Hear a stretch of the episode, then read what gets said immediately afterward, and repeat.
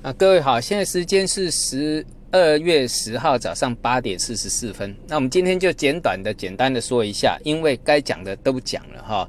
因为现在有全球股灾的一个阴影，这个我还是认为，美国股那个欧洲股市都已经破了这个一两年以上的大颈线，空头是确定的哈，任何反弹都是逃命。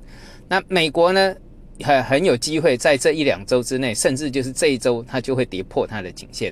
所以呢，你要知道。我们 A 股呢没事就好，那万一有事该怎么办？我们就是在什么预防风险的，风险来的时候你怎么办？好，所以这个时候你一定要做到什么？资金控管、颜色停损啊！现在就有这个啦，啊，那波段操作呢，等时机来再做啊，那否则的话就是资金控管、颜色停损。那还有，如果你股票多的。好，那你可以做这个选择权的，花一点钱去买各个选择权的避险，一定是做买方哦。跌的话是买卖权，哈，这个是一则让你避险的动作。那你没有办法做的呢，自己一定要严控好你的一个资金，哈。我们希望没事的，但是问题是，如果真的有事的话，你该怎么处理？这是很重要的，自己要学会怎么去这个危机处理。好，谢谢。